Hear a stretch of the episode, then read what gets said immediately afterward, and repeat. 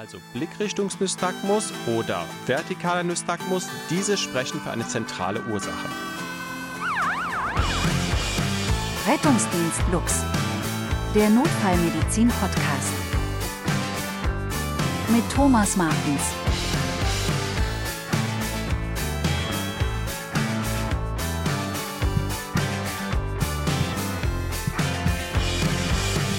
Rettungsdienst Lux, der Notfallmedizin-Podcast, geht heute auf Spurensuche. Denn manchmal hat man ja in der Notfallmedizin das Gefühl, man ist eher Detektiv auf der Suche nach einem Täter, als Mediziner auf der Suche nach einer Verdachtsdiagnose.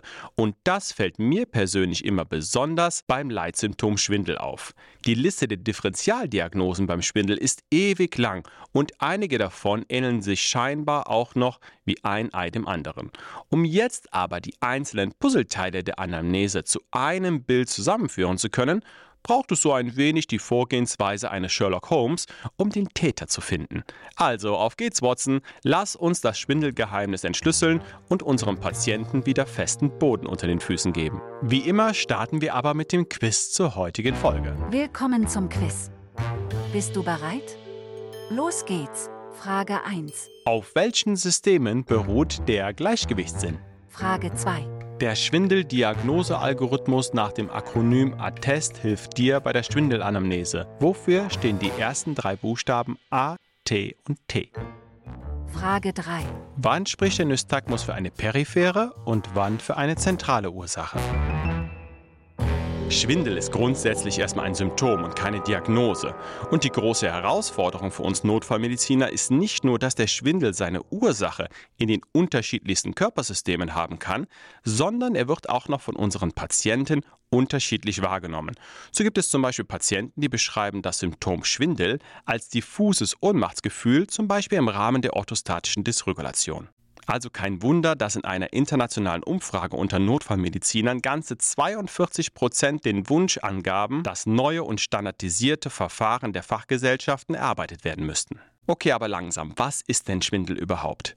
Schwindel ist im Grunde genommen der Verlust der räumlichen Stabilität. Na, das hört sich erstmal ein bisschen sperrig an. Gemeint ist damit aber nur, dass der Gleichgewichtssinn gestört ist. Und dieser beruht erstmal auf vier Säulen. Das peripher-vestibuläre System mit dem Gleichgewichtsorgan im Innenohr, das visuelle System, mit dem wir unsere Position im Raum feststellen können, zum Beispiel wo oben und unten ist, das propriozeptive System, boah, was für ein Wort, oder vereinfacht der Gelenkstellungssinn. Das sind verschiedene Rezeptoren, die dem zentralen Nervensystem signalisieren, in welcher Position Position sich Gelenke und Muskel und Sehnen zueinander befinden. Und diese Informationen aus diesen drei Systemen werden dann im Gehirn verarbeitet und interpretiert. Genauer im Hirnstamm, Kleinhirn und im Thalamus. Man spricht auch vom zentralvestibulären System. Peripheres vestibuläres System, visuelles System, der Gelenkstellungssinn und das zentralvestibuläre System. Eigentlich ganz einfach. Wenn wir das Symptom Schwindel betrachten und diese vier Säulen im Hinterkopf behalten, können wir zwischen vestibulären und nicht vestibulären Ursachen für den Schwindel unterscheiden. Werfen wir einen genaueren Blick auf die nicht vestibulären Auslöser. Welche Umstände könnten das Symptom Schwindel verursachen, wenn sie nicht im Gleichgewichtsorgan, im zentralen Nervensystem oder entlang des Weges dorthin ihren Ursprung haben? Also da fällt mir persönlich jetzt erstmal meine Frau ein, die früher an einer extremen Höhenangst litt und immer sagte, wenn sie in die Tiefe schaute, dass sie Schwindel bekommt. Früher nannte man solche Formen von Schwindel phobischer Schwindel, aber heute verwenden wir den gängigen Begriff des funktionellen Schwindels. Bei diesen Patienten entsteht das Schwindelgefühl aufgrund psychischer Faktoren.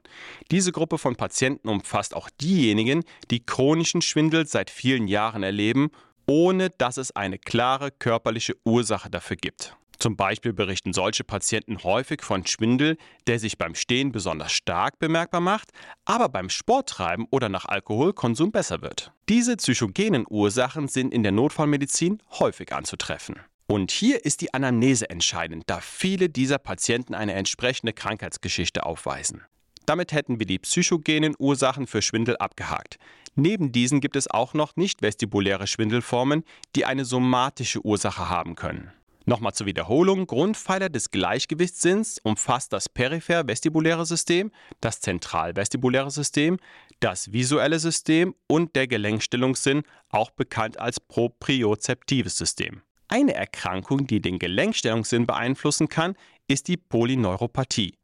Dabei handelt es sich um eine Störung des peripheren Nervensystems, die sich durch Symptome wie Kribbeln, Taubheitsgefühl, Schmerzen und Muskelschwäche äußert. Also merken wir uns, Einpfeiler, Gelenkstellungssinn kann beeinflusst werden durch eine Polyneuropathie.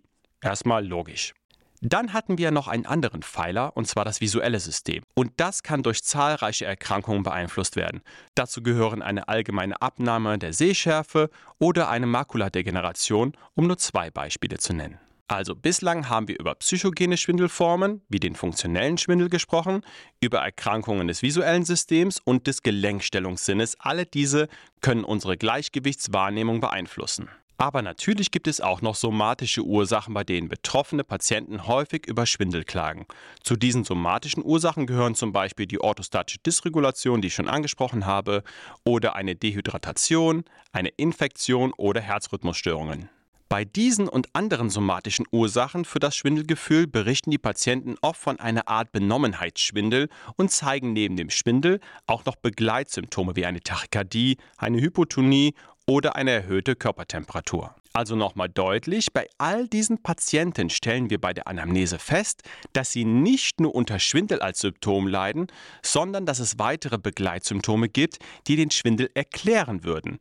Wir könnten also sagen, unsere Patienten haben Schwindel plus. Schwindel plus Thoraxschmerzen, Verdacht auf ACS. Schwindel plus Palpitation, Verdacht auf Herzrhythmusstörungen. Schwindel und erhöhte Temperatur, Verdacht auf Infektion. Schwindel und Kopfschmerzen, Verdacht auf SAB. Und bei diesen Patienten besteht unsere Therapie natürlich darin, gezielt die zugrunde liegende Ursache zu therapieren und nicht den Schwindel. Also unterm Strich kann der Schwindel nicht nur seine Ursache im vestibulären System haben, sondern auch in Verbindung mit anderen Körpersystemen auftreten.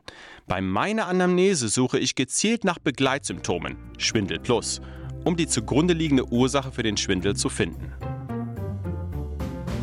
Also, jetzt haben wir kurz über die nicht vestibulären Ursachen für den Schwindel gesprochen.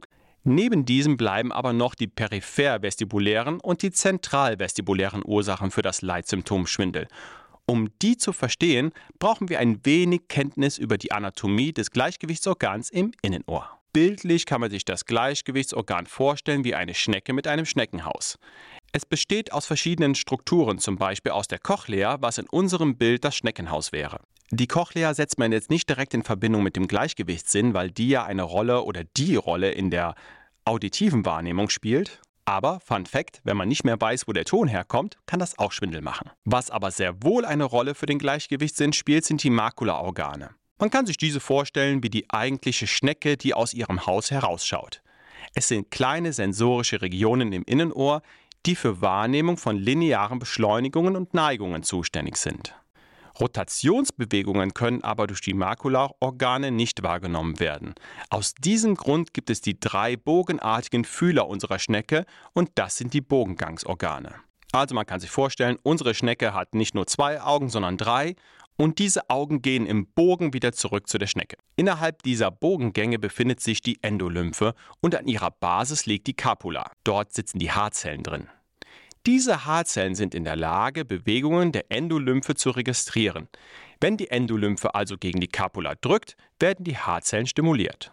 Gemeinsam mit der Sinnesweiterleitung bildet das Gleichgewichtsorgan das peripher-vestibuläre System. Das war unser Gleichgewichtsorgan im Innenohr ziemlich knapp erklärt. Und in der Notfallmedizin treffen wir jetzt häufig auf drei Pathophysiologien, die genau dieses System beeinflussen. Das ist das BPLS, der Morbus Menier und die Neuropathia vestibularis. Werfen wir einen Blick zurück in unser Innenohr, zu den Makulaorganen. In diesen befindet sich eine gelartige Membran und die ist mit Otolithen, also so kleinen Kristallen, belastet. Wenn Teile dieser Membran abreißen, gelangen sie in die Bogengangsorgane und setzen die Endolymphe in Bewegung. Und dies führt dazu, dass die Endolymphe gegen die Capula drückt, was letztendlich vom Gehirn als plötzliche Drehbewegung interpretiert wird. Diese Anfälle dauern nur ganz kurz und verschwinden, wenn der Patient den Kopf nicht mehr dreht. In der Literatur finden sich übrigens unterschiedliche Zeitangaben. Daher merken wir uns, kurz, intensiv und hört wieder auf, wenn man sich ruhig verhält, das kennen die meisten von zu Hause. Auch der Morbus Menier hat seinen Ursprung in diesem System. Hier, also beim Morbus Menier, halten die Symptome über mehrere Stunden an. Der Schwindel wird begleitet von einer Hörminderung und einem Tinnitus. Patienten, die unter einem Morbus Meunier leiden, kennen in der Regel bereits ihre Grunderkrankung und können darüber gut Auskunft geben. Also kommen wir zum nächsten, der Neuropathia vestibularis. Wenn die Weiterleitung der Informationen durch den Nervus vestibularis gestört ist, dann spricht man von einer Neuropathia vestibularis. Das kann zum Beispiel sein, wenn der Nerv entzündet ist. Diese Erkrankung löst ebenfalls einen starken Schwindel aus, der aber durchaus auch Tage andauern kann. Was alle diese drei Erkrankungen gemeinsam haben, ist der Nystagmus. Einer der Aufgaben des peripher-vestibulären Systems ist die Blickstabilisierung. Ist dieses System jetzt geschädigt aufgrund unserer drei Erkrankungen, kommt es zu rhythmischen Augenbewegungen, die man Nystagmus nennt. Und genau diesen Umstand macht man sich in der Schwindeldiagnostik zunutze. Und genau um die Schwindeldiagnostik soll es im zweiten Teil unseres heutigen Podcasts gehen. Dort stelle ich dir den Attest-Diagnose-Algorithmus vor und den kannst du bei deinem Patienten mit akutem Schwindel anwenden. Doch davor, wie immer, Klugscheißerwissen. Ich liebe es. Und jetzt Klugscheißerwissen Feuerwerk. In 60 Sekunden. Circa. Das Epley-Manöver. Das Epley-Manöver ist eine einfache Behandlung für eine häufige Ursache von Schwindel. Das Manöver wird zur Behandlung des BPLS angewendet. Mit diesem Manöver werden verirrte Ortholyten wieder dahin befördert, wo sie hergekommen sind. Es beinhaltet fünf Schritte und ist nichts für die Präklinik. Erstmal müssen sie häufiger angewendet, also wiederholt werden, und es fehlt die richtige Infrastruktur. Lassen wir das einfach für die Innerklinik. Die Frenzelbrille. Die Frenzelbrille ist ein Untersuchungsinstrument, das dazu dient, spontane oder provozierte Augenbewegungen, also den Nystagmus, bei Patienten mit Störungen des Gleichgewichtssinns zu beobachten. Die kann man sich vorstellen wie die Sehtest beim Optiker mit diesem riesigen Apparat, nur bisschen fancier. Mit ihr wird der Sichtkontakt des Patienten zu Objekten und zur Umgebung absolut unmöglich gemacht, weil der Patient nicht mehr scharf sehen kann. Wenn dem Patienten jetzt die visuelle Orientierung im Raum fehlt, kann man den Nystagmus besser beurteilen. Rettungsdienst Lux. Der Podcast Teil 2. So Leute, nach dem ganzen Klugscheißern kommt jetzt der Attest-Diagnose-Algorithmus für das Vorgehen bei akutem Schwindel. Attest ist natürlich wieder ein Akronym und beschreibt die verschiedenen Schritte der Untersuchung. Und dieser Diagnose-Algorithmus kommt jetzt eher aus dem innerklinischen Bereich, aber ein bisschen abgewandelt können wir ihn auch in der Präklinik nutzen.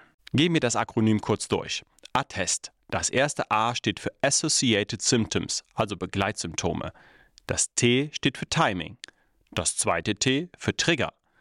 Das ES steht für Examination Science. Das bedeutet klinische Untersuchung der wegweisenden Befunde. Und das letzte T bedeutet Test, also apparative Diagnostik. Die letzten zwei Buchstaben ES und T für Examination Science und Test, die lassen wir in der Notfallmedizin etwas weg, weil die klinische Untersuchung wegweisender Befunde, die gehören wirklich dem Neurologen oder dem HNOler und apparative Diagnostik, naja, willkommen in der Präklinik. Also konzentrieren wir uns beim Akronym ATTEST auf die ersten drei Buchstaben A, Associated Symptoms, also Begleitsymptome, T, Timing und T, Trigger. So, im ersten Schritt, Associated Symptoms, schaust du nach den Begleitsymptomen, die auf eine somatische Ursache schließen lassen. Im ersten Teil dieses Podcasts haben wir das Schwindel Plus genannt. Ein Beispiel war Schwindel plus Palpitationen gleich Herzrhythmusstörungen. Um die Frage nach Schwindel Plus beantworten zu können, muss im Vorlauf zur Schwindeldiagnostik der Patient natürlich eingehend im Primary und Secondary Survey untersucht werden. Gell, liebe Studierende? Die Schwindeldiagnostik nach dem Attest-Diagnosealgorithmus kommt also erst im Anschluss an deine normale Anamneseerhebung am Patienten. Wenn du diese Begleitsymptome jetzt finden kannst, sprechen wir von einem nicht vestibulären Schwindel. Um es aber nochmal deutlich zu machen, falls es nicht schon deutlich genug war, diese Entscheidung kannst du nur treffen, wenn du ein ausführliches Primary und Secondary Survey durchgeführt hast. Das bedeutet vor allem, dass du bei der neurologischen Untersuchung sehr pingelig warst. Du hast in die Augen geschaut, du hast das B-Fast negativ getestet und auch sonst neurologische Auffälligkeiten abgeklopft wie Übelkeit, Erbrechen, Visusminderung und Hörminderung. Hast du das gemacht, dann steht deine Therapie der somatischen Grunderkrankung aber nichts mehr im Wege. Schauen wir uns doch einmal an, wie so ein Patient aussehen könnte. Eine 75-jährige Patientin schildert, dass sie seit ein bis zwei Tagen unter zunehmendem Schwindel leidet. Sie kann sich nicht genau an den Beginn des Schwindels erinnern. Sie fühlt sich sowieso derzeit etwas verwirrt. Sie berichtet, keine Drehschwindelgefühle oder eine einseitige Fallneigung zu haben, aber sie fühlt sich generell irgendwie schlecht. Daily Business also. Zusätzlich hat sie aber mäßig drückende Kopfschmerzen. Der Schwindel verstärkt sich beim schnellen Aufstehen und sie hat leichte Unsicherheit beim Gehen sowie gelegentlich Übelkeit, aber kein Erbrechen. Vor einigen Tagen hat ihr Hausarzt die Dosierung ihrer Herzinsuffizienzmedikamente erhöht. Ihr Blutdruck beträgt 110 auf 70. Die Patientin wird mit dem Verdacht einer iatrogenen Hypotonie hospitalisiert. Gehen wir zum nächsten Buchstaben, den T für Timing. Nehmen wir also an, du hast keine Begleitsymptome für eine somatische Ursache finden können, die den Schwindel plausibel erklären würde. Dann kommen wir zum nächsten Buchstaben im Akronym Attest. Das T steht für Timing. Die Fragestellung beim ersten T ist hier, ist der Schwindel aktuell präsent und persistent? Das bedeutet also, der Schwindel ist während meiner Untersuchung am Patienten vorhanden und der verschwindet auch nicht nach einer gewissen Zeit. Wenn ich das mit Nein beantworte, da komme ich später zu beim nächsten T für Trigger. Beantworten wir diese Frage aber mit Ja, also unser Patient hat während der Untersuchung persistierenden Schwindel, dann schaue ich nochmal in die Augen und suche wirklich nach einem Nystagmus. Von hier aus gibt es zwei Wege, in die meine weitere Untersuchung laufen kann. Wenn ich keinen Nystagmus feststellen kann und im Schritt vorher im A beim Akronymattest habe ich keinen einzigen Hinweis auf eine medizinische Begleitsymptomatik finden können, dann sprechen wir in diesem Fall von einem akuten Dysbalance-Syndrom. Der Schwindel ist bei meinem Patienten also präsent und persistent, er hat keinen Nystagmus und auch aus meinen Voruntersuchungen habe ich keinen einzigen Hinweis auf eine andere Erkrankung finden können. Also nochmal, mein Patient hat Schwindel und ich habe überhaupt keinen Plan, wo der Schwindel herkommen kann.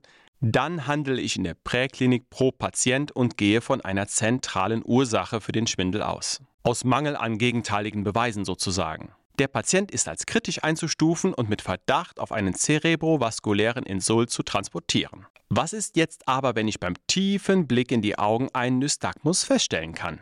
Beim Vorhandensein eines Nystagmus sprechen wir nicht mehr vom akuten Dysbalance-Syndrom, sondern vom akuten vestibulären Syndrom. Auch hier kann im Schwindel eine zentrale Ursache zugrunde liegen.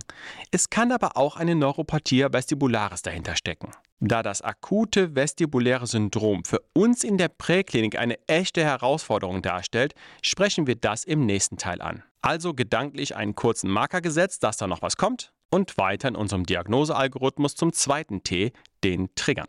An diesem Punkt meiner Schwindeluntersuchung habe ich also kein weiteres Anzeichen für eine Erklärung meines Schwindels in der Anamnese finden können und im ersten T habe ich mir die Frage nach der Präsenz und Persistenz des Schwindels mit Nein beantwortet. Im nächsten T, also den Triggern oder Auslösern, überlege ich mir, ob ich den Schwindel in irgendeiner Weise provozieren kann. Und das machst du natürlich nicht, um deinen Patienten zu plagen, auch wenn es vielleicht lustig ist, aber du möchtest ja den möglichen Triggerfaktoren auf die Schliche kommen. Und dazu bietet es sich an, den Schwindel genauer zu untersuchen und zwar mit dem OPQRST-Schema, das wir Notfallmediziner bereits aus der Schmerzanamnese kennen. OPQRST, das O steht für Onset, also Beginn. Wann hat das mit dem Schwindel angefangen? Minuten, Stunden, Tage oder noch länger her? P steht für Provocation kann der Patient irgendetwas machen, das den Schwindel verstärkt oder den Schwindel sogar lindert. Q ist die Quality, also die Qualität. Wie würde der Patient den Schwindel beschreiben? Fühlt er sich diffus an wie ein Benommenheitsgefühl, drehen wie auf einem Karussell oder schwankend wie auf einem Schiff? R steht für Radiation, also Ausstrahlung. Ausstrahlungen machen beim Thema Schwindel eher keinen Sinn, lassen wir mal weg. S wäre Severity, also Stärke. Wie stark ist der Schwindel? Nur leicht oder könnte das Gefühl nicht schlimmer sein? Und das T steht für Time oder zeitlichen Verlauf. Wie hat sich der Schwindel im zeitlichen Verlauf verändert, seitdem er das erste Mal aufgetreten ist?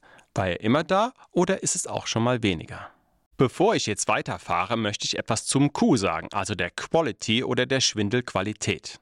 Denn der alte Mythos, drehend ist peripher und schwankend ist zentral, ist falsch. Hinter der Aussage mache ich nochmal drei Ausrufezeichen, denn es gibt kein einziges Paper, was das belegt. Und dazu kommt auch noch, dass wir den Patienten möglicherweise falsch einschätzen. Also Nachfragen nach der Schwindelqualität, das kannst du auf jeden Fall machen, aber es sollte deine Beurteilung nicht beeinflussen. Puh, da fühlt man sich direkt viel leichter, wenn man sowas von der Seele hat. Nach der Untersuchung nach dem OPQRST-Schema kannst du schon sehr genau sagen, ob es Triggerfaktoren für den Schwindel gibt oder nicht.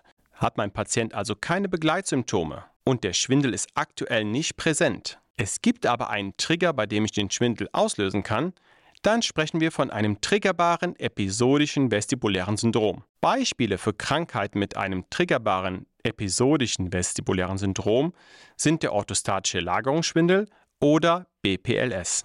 Auch hierzu machen wir ein Fallbeispiel, damit du weißt, wie solch ein Patient aussehen könnte. Die 70-jährige Frau B liegt im Bett, als der Rettungsdienst eintrifft. Und dem Rettungsdienst fällt auf, dass die Patientin Lagewechsel vermeidet wie zum Beispiel das Aufstehen oder Drehen im Bett. Seit der vergangenen Nacht hat sie kurze Schwindelattacken, die weniger als eine Minute dauern. Insbesondere hat sie diese, wenn sie sich auf die rechte Seite dreht. Unsere Patientin hat es mehrfach erbrochen. Ihr Gang zur Toilette war etwas unsicher, aber sie konnte ihn einigermaßen selbstständig bewältigen. Aktuell, wenn sie vollkommen ruhig liegt, fühlt sie sich deutlich besser. Bei der Umlagerung des Patienten durch den Rettungsdienst tritt erneut eine Schwindelattacke auf, begleitet von Übelkeit und Erbrechen. Für wenige Sekunden zeigt sich ein deutlicher Nystagmus. Die Patientin wird mit Verdacht auf BPLS hospitalisiert. So, also in diesem Szenario haben wir uns die Frage nach den Auslösern, also den Triggern, mit Ja beantwortet. Und wir hatten ein triggerbares episodisches vestibuläres Syndrom. Genauer in diesem Fall ein BPLS. Was ist jetzt aber, wenn ich keinen eindeutigen Auslöser habe? Also, ich habe in meinem A keine Begleitsymptome, im ersten T keinen präsenten und persistenten Schwindel und in meinem zweiten T, den Triggern, habe ich keinen Trigger, kann den Schwindel also nicht aktiv provozieren. Dann sprechen wir von einem spontanen episodischen vestibulären Syndrom. Jetzt habe ich hoffentlich eine gute Anamnese gemacht, denn die hilft mir hier besonders weiter. Typische Krankheitsbilder beim spontan episodisch vestibulären Syndrom sind der Morbus Menier, die vestibuläre Migräne oder eben eine TIA. Gerade diese Krankheitsbilder haben eben noch Begleitsymptome, die du in deiner Anamnese eventuell bereits erahnt hast. Eine Innenohrsymptomatik wie Tinnitus oder Hörminderung bei Morbus Menier, bekannte Kopfschmerzen bei Migräne und neurologische Auffälligkeiten bei der TIA.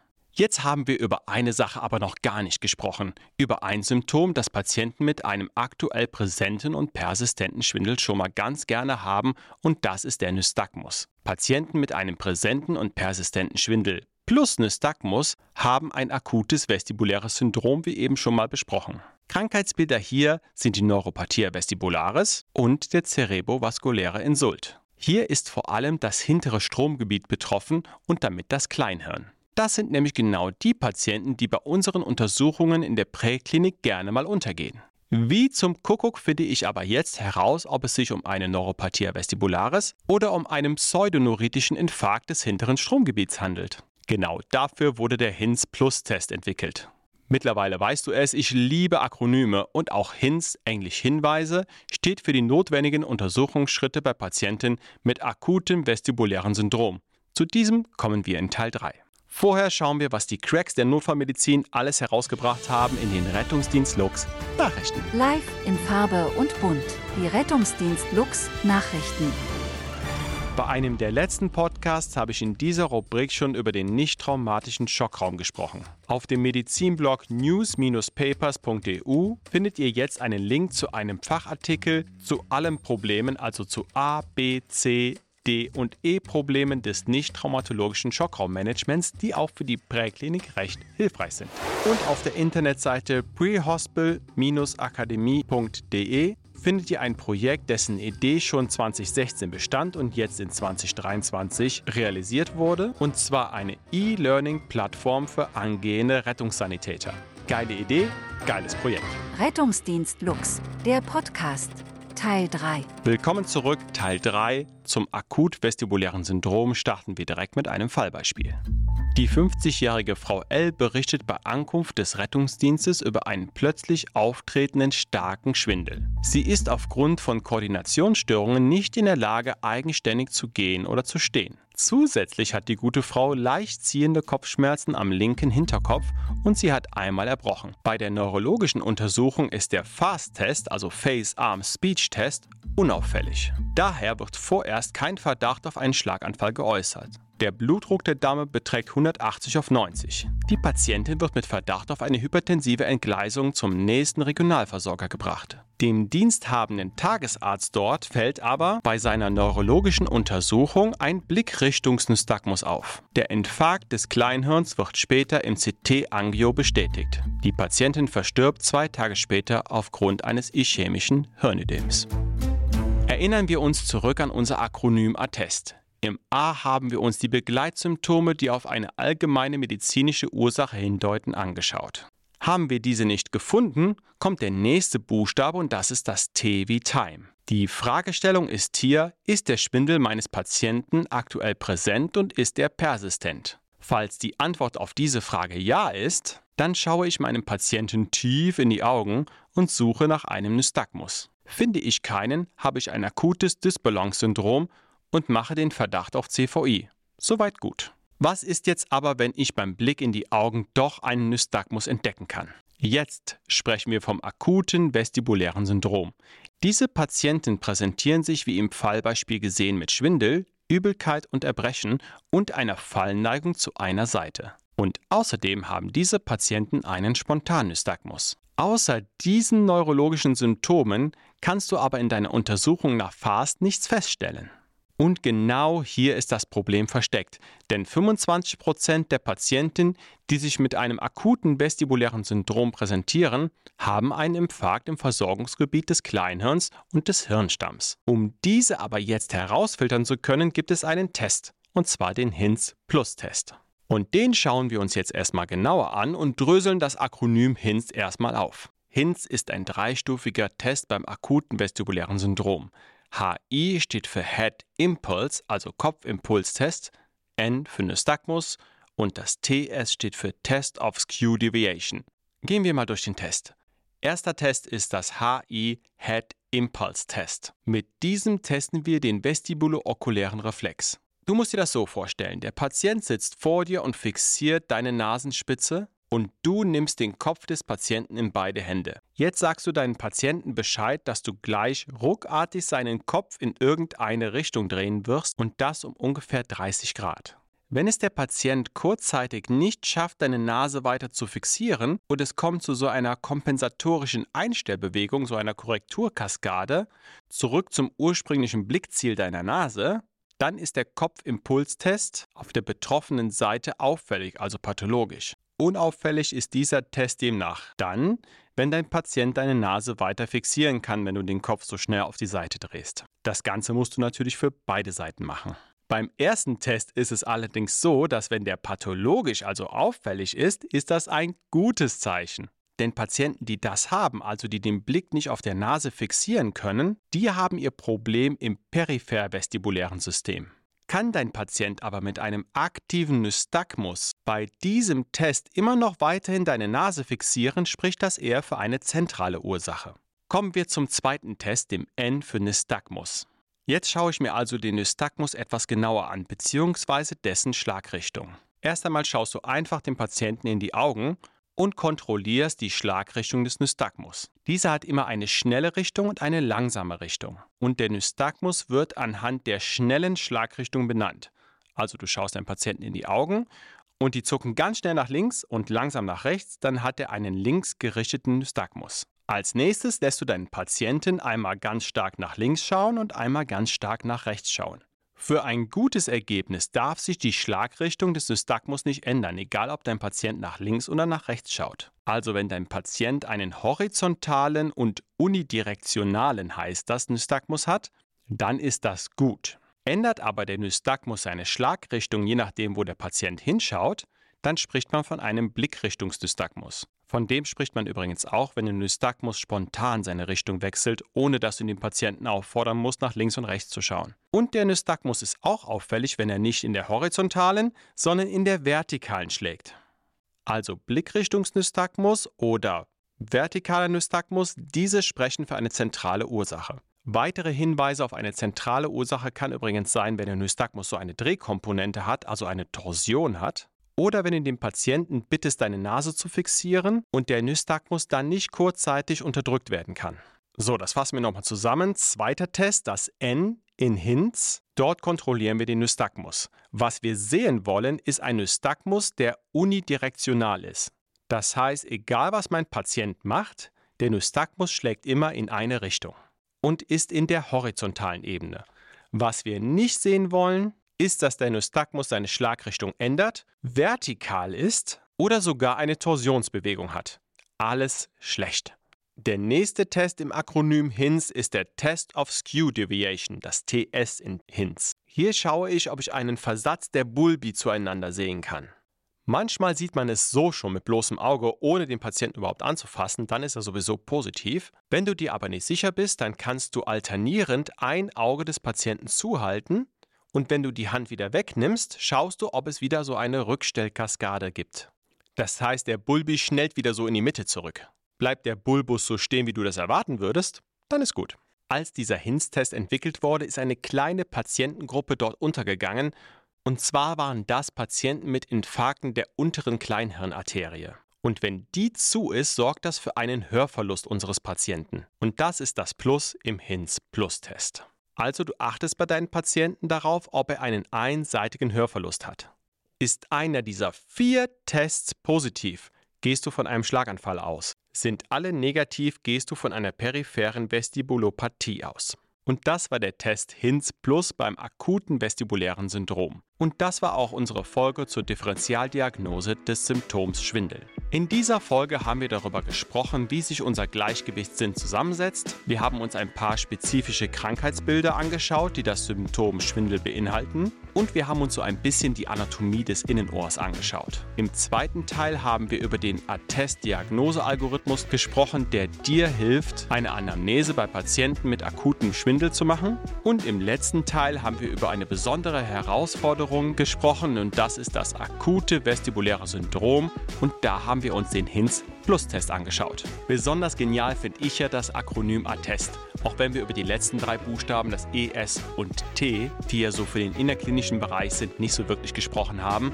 aber trotzdem lässt sich da für die Präklinik einiges rausziehen. Ich persönlich hole mir jetzt auch einen Attest, einen Attest vom Arzt, dass ich mal zu Hause bleiben darf. Dann habe ich mal ein paar Tage Ruhe von meinem Ausbildungschef. Der hat als nächstes Podcast-Thema schon die Anaphylaxie eingeordnet. Um, naja, eigentlich auch wieder ein geiles Thema. Mache ich mich doch gleich mal ran. Danke fürs Zuhören, merci, ciao und bis bald. Dieser Podcast wird produziert vom Rettungsdienst Lux und ist Bestandteil der internen Weiterbildungsmaßnahmen. Wir sind am Puls der Zeit. Herzlich, kompetent und vernetzt. Bewirb dich jetzt auf lux.ch.